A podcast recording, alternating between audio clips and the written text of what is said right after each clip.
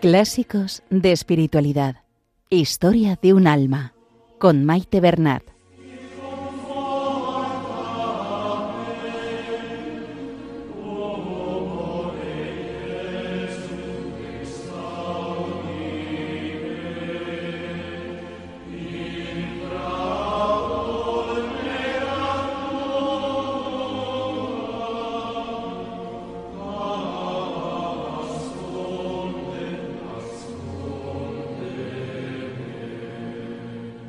Un saludo a todos los oyentes de Radio María y bienvenidos al programa Clásicos de Espiritualidad. Saludamos a nuestra Madre, la Virgen María, y a ella nos encomendamos, que nos ponga bajo su manto protector y que todo cuanto hagamos sea para mayor gloria de Dios. Que interceda por nosotros y por el mundo entero.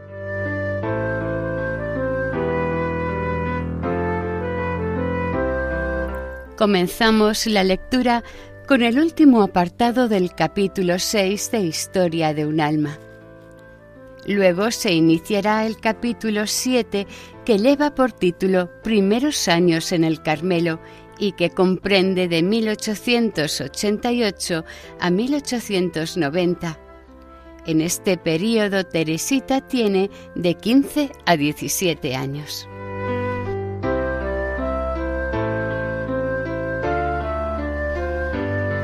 Teresita confiaba que entraría en el Carmelo el 25 de diciembre, pero tuvo que esperar tres meses hasta el día 9 de abril. Ella misma nos dice que fue una prueba muy dura, pero a continuación nos regala con una reflexión cargada de enseñanzas y que viene en nuestra ayuda en períodos de prueba y oscuridad. Recurriendo a los Evangelios, nos recuerda que los milagros que Jesús prodigó a su madre y a sus íntimos viene precedido de una prueba de fe. Cita los ejemplos de las bodas de Caná y la resurrección de Lázaro. Nos invita a permanecer fuertes en la fe, confiando que Jesús en su día actuará de forma más generosa y prodigiosa de lo humanamente esperado. Al comenzar el capítulo 7, Teresita nos cuenta la emoción y los sentimientos que le embargaron el día de su entrada en el Carmelo.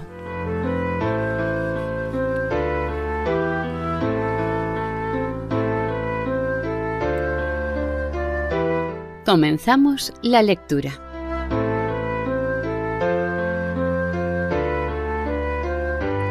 Historia de un alma Manuscritos autobiográficos de Santa Teresita de Lisieux.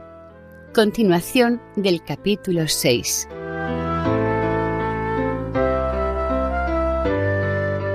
Siete. Tres meses de espera.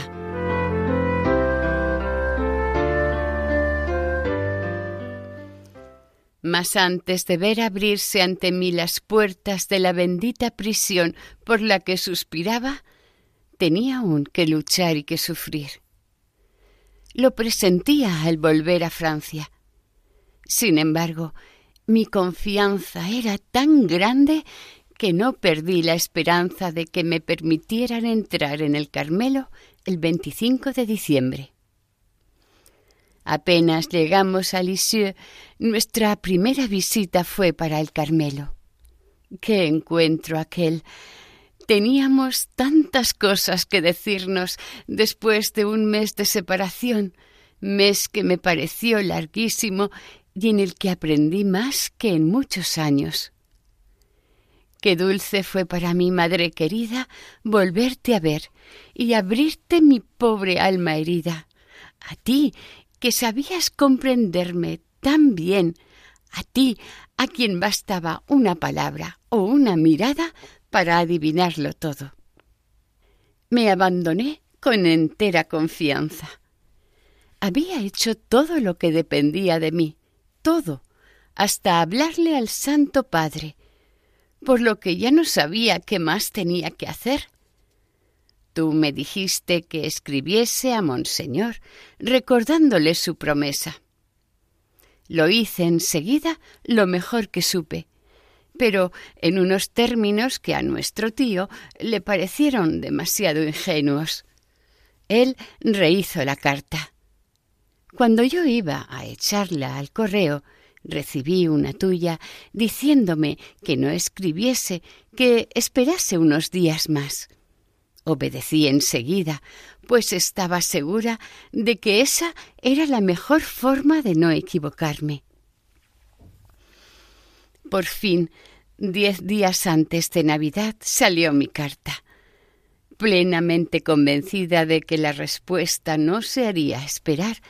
Todas las mañanas iba a correos con papá después de misa, pensando encontrar allí el permiso para echarme a volar pero cada mañana me traía una nueva decepción, que sin embargo no hacía vacilar mi fe. Pedí a Jesús que rompiese mis ataduras, y las rompió, pero de una forma totalmente diferente a como yo esperaba. Llegó la fiesta de Navidad y Jesús no despertó. Dejó en el suelo a su pelotita sin echarle siquiera una mirada. Al ir a la misa de gallo, llevaba roto el corazón. Tenía tantas esperanzas de asistir a ella tras las rejas del Carmelo. Esta prueba fue muy dura para mi fe. Pero aquel cuyo corazón vela mientras él duerme me hizo comprender que él obra auténticos milagros y cambia las montañas de lugar en favor de quienes tienen una fe como un grano de mostaza, pero que con sus íntimos, con su madre, él no hace milagros hasta haber probado su fe. No dejó morir a Lázaro, a pesar de que Marta y María le habían hecho saber que estaba enfermo. Y en las bodas de Caná, cuando la Virgen le pidió que ayudara a los anfitriones, ¿no le contestó que todavía no había llegado su hora? Pero después de la prueba, ¿qué recompensa? El agua se convierte en vino, Lázaro resucita. Así actuó Jesús con su Teresita.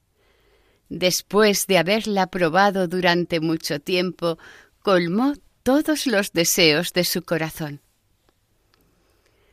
Por la tarde de aquel radiante día de fiesta, que yo pasé llorando, fui a visitar a las Carmelitas.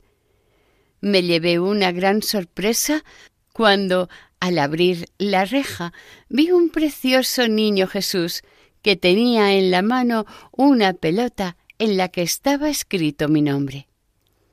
Las Carmelitas, en lugar de Jesús, que era demasiado pequeño todavía para hablar, me cantaron una canción compuesta por mi madre querida.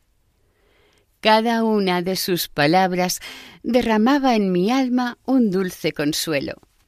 Jamás olvidaré aquella delicadeza del corazón maternal que siempre me colmó de los más exquisitos detalles de ternura. Después de dar las gracias derramando dulces lágrimas, les conté la sorpresa que me había dado mi querida Celina al volver de la misa de gallo. En mi habitación, en medio de una preciosa jofaina, había encontrado un barquito que llevaba al niño Jesús dormido con una pelotita a su lado.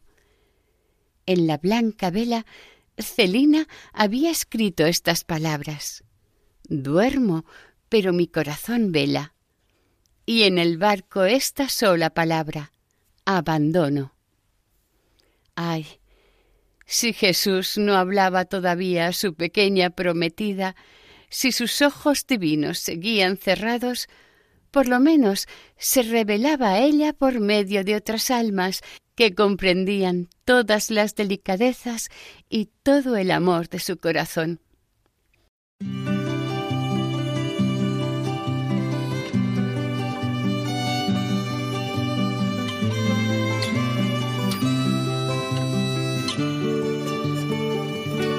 Que agrada a Dios en mi pequeña alma es que amé mi pequeñez y mi pobreza. Lo que agrada a Dios en mi pequeña alma es que amé mi pequeñez y mi pobreza la esperanza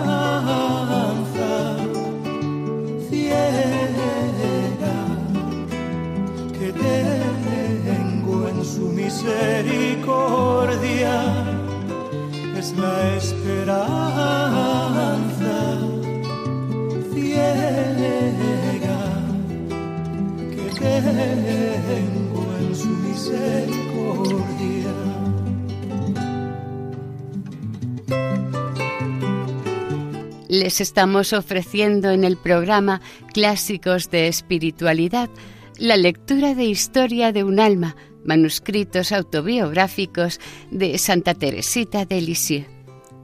Continuamos la lectura con el final del capítulo 6.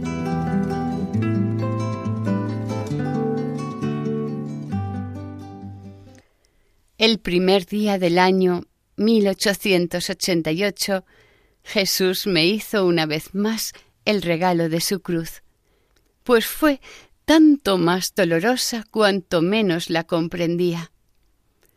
Una carta de Paulina me comunicaba que la respuesta de Monseñor había llegado el 28, fiesta de los santos inocentes, pero que no me la había hecho saber porque se había decidido que mi entrada no tuviera lugar hasta después de la cuaresma. Al pensar en una espera tan larga, no pude contener las lágrimas. Esta prueba tuvo para mí un carácter muy particular. Veía mis ataduras rotas por parte del mundo, pero ahora era el arca santa la que negaba la entrada a la pobre palomita. Convengo en que debí parecer poco razonable al no aceptar gozosa esos tres meses de destierro, pero creo también que esta prueba, aunque no lo pareciese, fue muy grande y me ayudó a crecer mucho en el abandono y en las demás virtudes. ¿Cómo transcurrieron estos tres meses tan ricos en gracias para mi alma? Al principio me vino a la cabeza la idea de no molestarme en llevar una vida tan ordenada como solía. Pero pronto comprendí el valor de aquel tiempo que se me concedía y decidí entregarme con más intensidad que nunca a una vida seria y mortificada.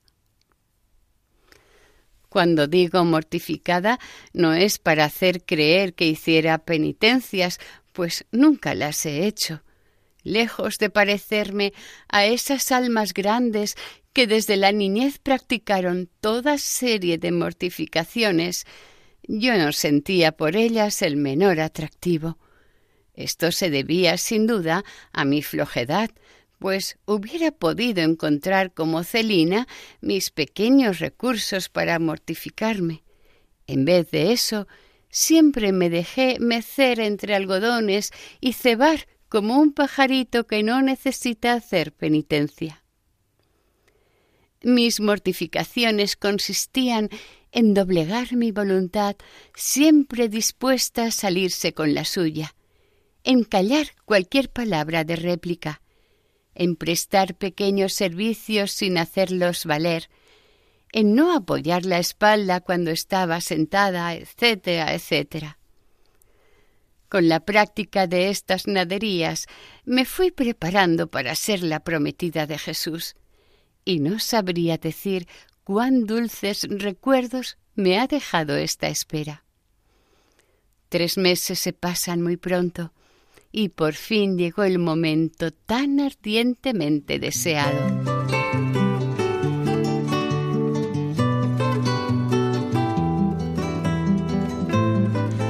Capítulo 7 Primeros años en el Carmelo 1888-1890.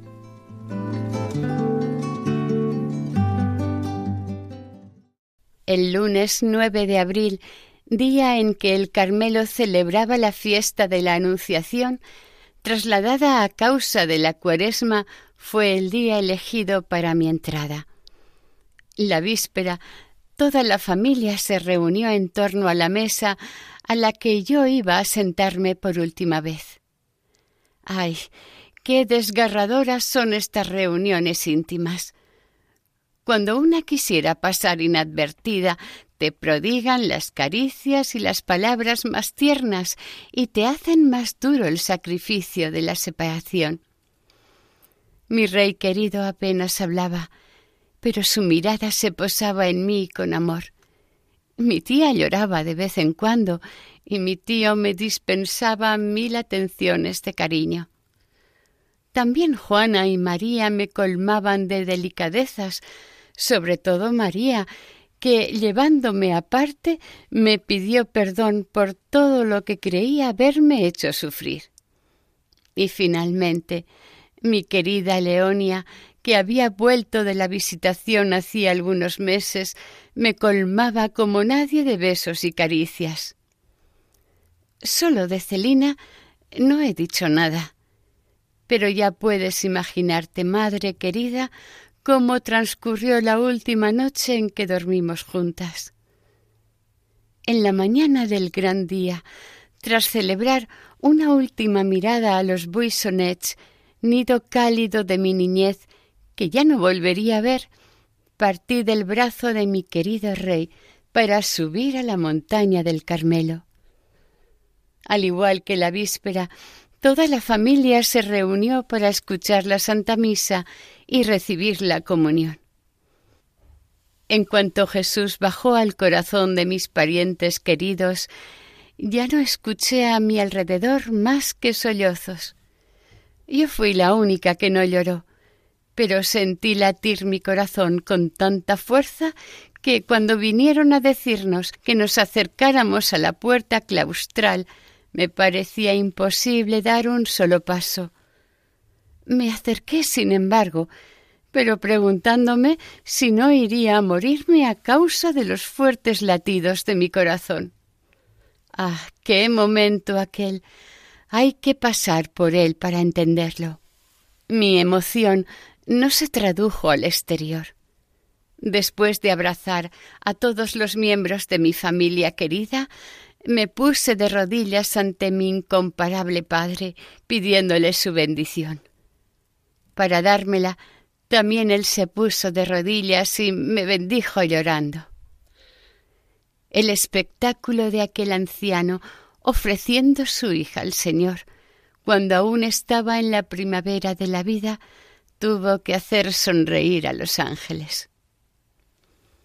Pocos instantes después se cerraron tras de mí las puertas del arca santa y recibí los abrazos de las hermanas queridas que me habían hecho de madres y a las que en adelante tomaría por modelo de mis actos. Por fin mis deseos se veían cumplidos. Mi alma sentía una paz tan dulce y tan profunda que no acierto a describirla y desde hace siete años y medio esta paz íntima me ha acompañado siempre y no me ha abandonado ni siquiera en medio de las mayores tribulaciones. Como a todas las postulantes, inmediatamente después de mi entrada me llevaron al coro. Estaba en penumbra, porque estaba expuesto el Santísimo, y lo primero que atrajo mi mirada fueron los ojos de nuestra Santa Madre Genoveva que se clavaron en mí. Estuve un momento arrodillada a sus pies, dando gracias a Dios por el don que me concedía de conocer a una santa, y luego seguí a nuestra Madre María de Gonzaga a los diferentes lugares de la comunidad. Todo me parecía maravilloso. Me creía transportada a un desierto. Nuestra celdita, sobre todo, me encantaba. pero la alegría que sentía era una alegría serena. Ni el más ligero céfiro hacía ondular las tranquilas aguas sobre las que navegaba mi barquilla, ni una sola nube oscurecía mi cielo azul. Sí, me sentía plenamente compensada de todas mis pruebas.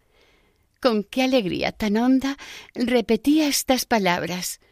Estoy aquí, para siempre, para siempre. Aquella dicha no era efímera. No se desvanecería con las ilusiones de los primeros días. Las ilusiones. Dios me concedió la gracia de no llevar ninguna al entrar en el Carmelo. Encontré la vida religiosa tal como me la había imaginado. Ningún sacrificio me extrañó. Y sin embargo, tú sabes bien, madre querida, que mis primeros pasos encontraron más espinas que rosas. Sí, el sufrimiento me tendió los brazos y yo me arrojé en ellos con amor. A los pies de Jesús hostia, en el interrogatorio que precedió a mi profesión, declaré lo que venía a hacer en el Carmelo. He venido para salvar almas y sobre todo para orar por los sacerdotes. Cuando se quiere alcanzar una meta, hay que poner los medios para ello. Jesús me hizo comprender que las almas quería dármelas por medio de la cruz, y mi anhelo de sufrir creció a medida que aumentaba el sufrimiento. Durante cinco años este fue mi camino. Pero al exterior nada revelaba mi sufrimiento, tanto más doloroso cuanto que sólo yo lo conocía. ¿Qué sorpresas nos llevaremos al fin del mundo cuando leamos la historia de las almas y cuántas personas se quedarán asombradas al conocer el camino por el que fue conducida la mía?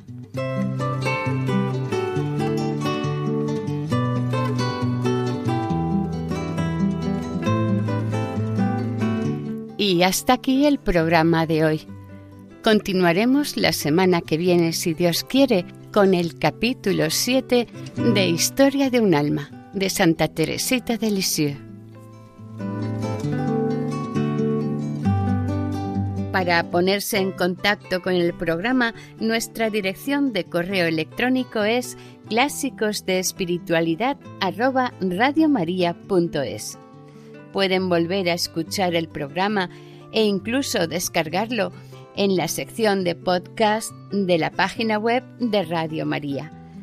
Si desean adquirir el programa, pueden llamar al 91 8 22 80 10.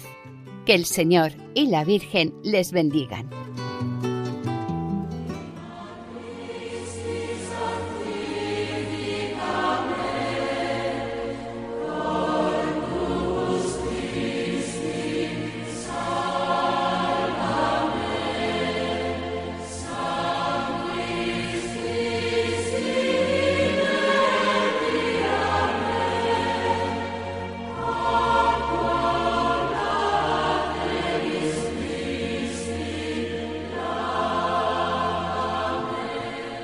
Han escuchado en Radio María Clásicos de Espiritualidad con Maite Bernat.